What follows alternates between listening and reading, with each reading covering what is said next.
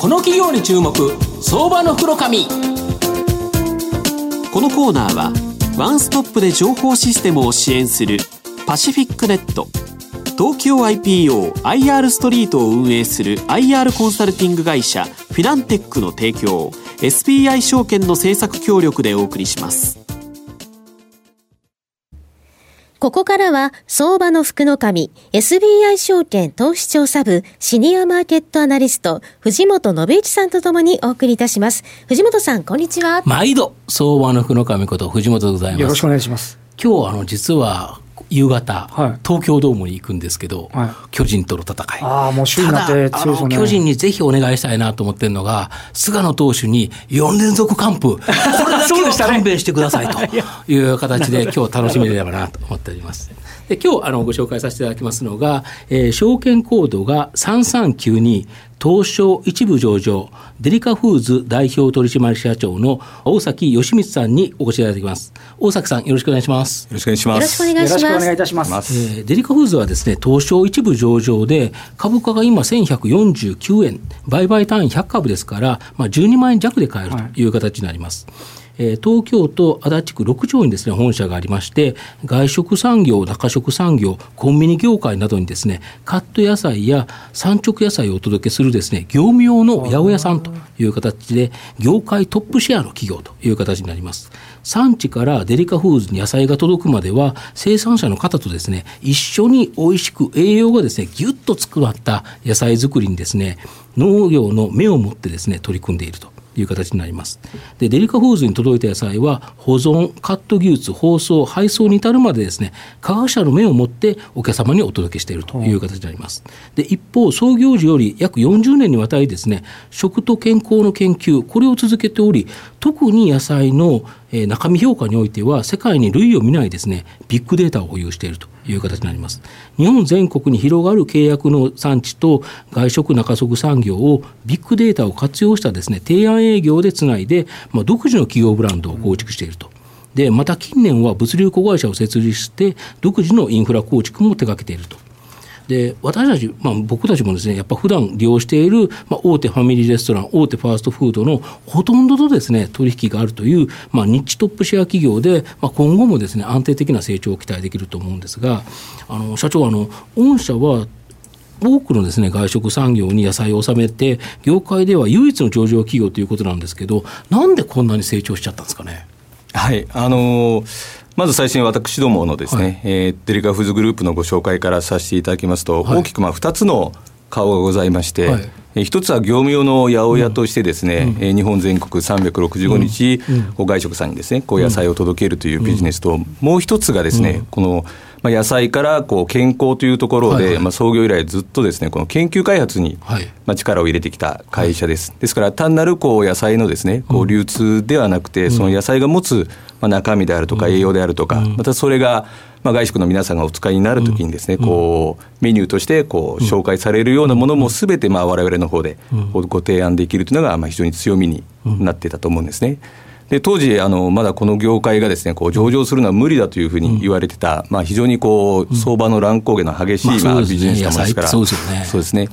その中でこう産地の開拓からですね、そういった育成にまあ力を入れまして、えー、比較的安定的なこうビジネスとしてまあ成立させたということと、まあ、先ほどの研究開発が認められてですね、うん、まあ、おそらく上場させていただけたのかなというふうには思ってます。なるほど。あと外食産業の人手不足対策として今までですねカット野菜というのは提供されてたんですけど最近ではですねこの真空加熱野菜これを提供しているそうなんですけどこれどんなもんなんですかね？また引き合いってどんな感じですかね、うん、そうですね。あの昨年のですね、うん、4月から本格的に、まあ、こちらの製造販売も開始したんですけどまあ、真空加熱調理ということで、うん、まあ、これはあの焼く、煮る、蒸すに次ぐ第4の調理法と言われてるんですね。で昔あの、ジョエル・ロビソンさんがこうフォアグラの料理でまあ非常に有名になった調理法なんですが、まあ、実はこれまでその肉とか魚ではですね、非常に用いられたあの調理方法なんですが、野菜では全くというほどですね、こう認知されてない、まあえー、調理方法なんですね。でそこでまあ我々が今まで使ってきたその野菜の研究ですね、どれぐらいの温度でどれぐらいのまあ時間をかければ、まあ非常に美味しさとか、まあ、栄養価をですね残すことができるかということをこうずっと蓄積してまして、まあ、ようやくあの世の中の方に出したという商品なんですが。まあ、あの簡単に例えるとですね、こう我々がこう外食産業さんとかこう中食さんに野菜を届けるときにですね、はい。まず最初はこう契約産地であるとかこう顔が見える野菜とか、はい。まあ、そういったあのホールのはい。丸の野菜ですね、で一つお届けしますと。でまあ、お店によっては今度はそれをカット野菜という形で、うんえーお店が使いやすいようにですね、カット野菜としてお届けすると、でまあ、もう一つ新しく始まったこの真空加熱ということで、今度は熱を加えたものもですね、こう提供していこうと、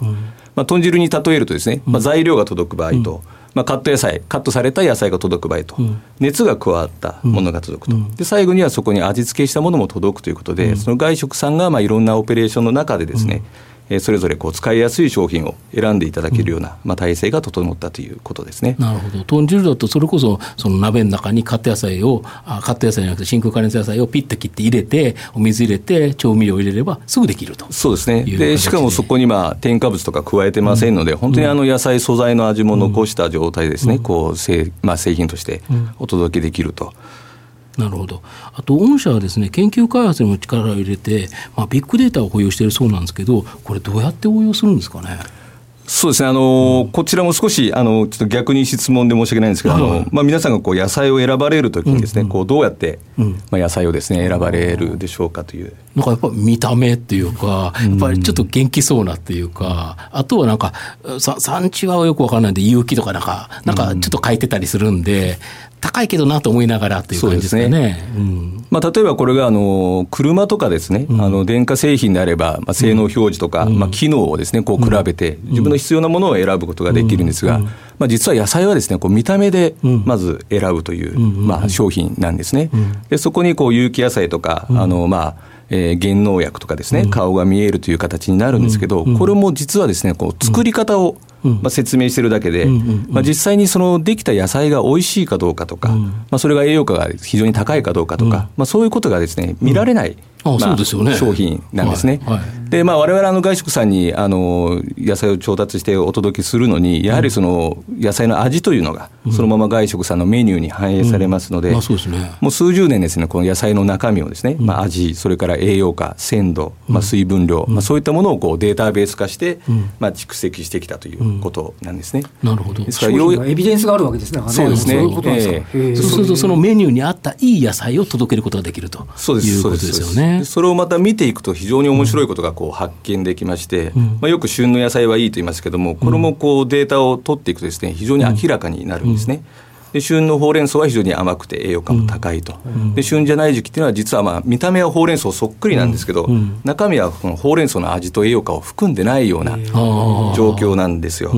ですからまあよくほうれん草は体にいいから食べなさいって言うんですけど、まあ、正しくは冬のほうれん草は体にいいから食べなさいということなんですね。ですからそういったまあ我々の分析の中から出てきたデータから、またその外食さんがこうメニュー化されるときに、じゃあ本当に美味しい料理を提供するときに、どの時期にどこの産地のまあどういう野菜をですね、まあどういう調理で提供するかということを、まあ我々は一緒になってまあご提案できると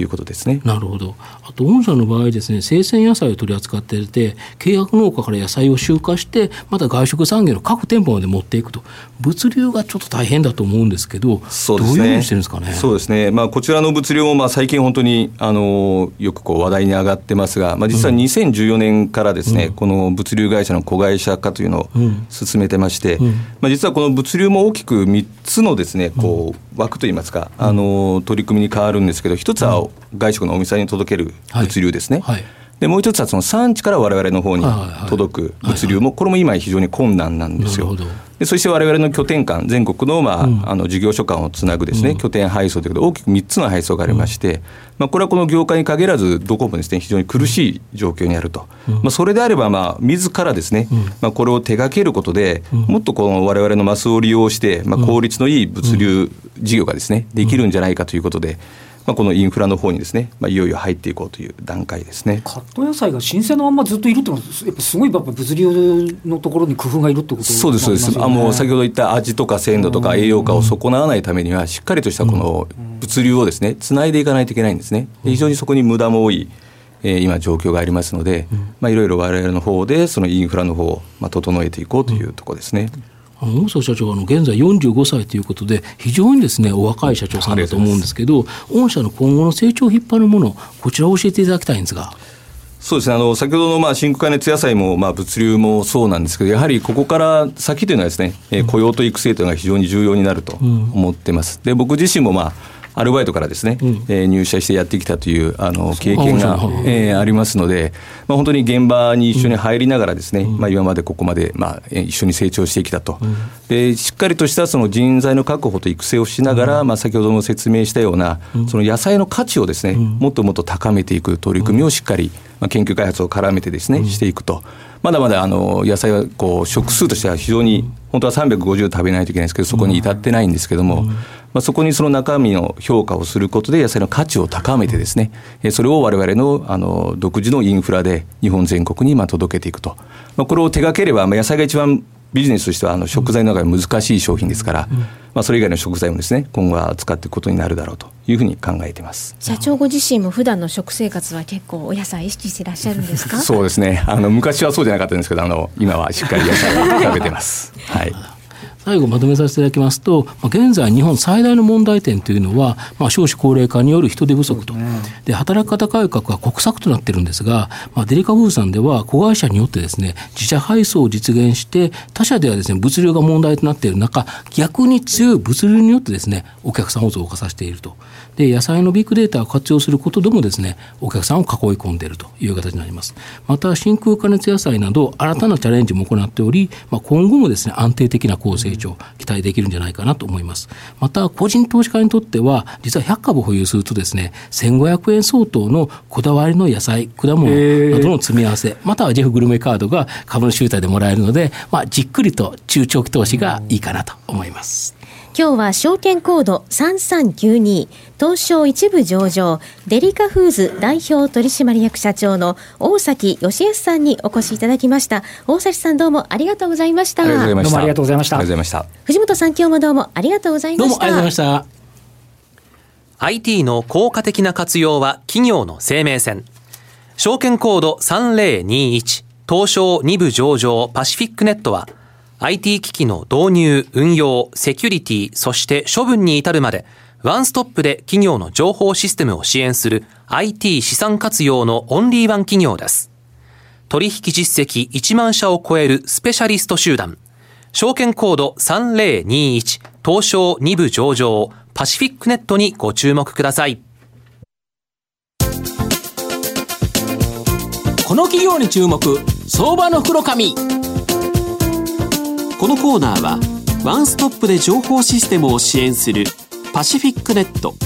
東京 IPOIR ストリートを運営する IR コンサルティング会社フィナンテックの提供 SBI 証券の政策協力でお送りしました。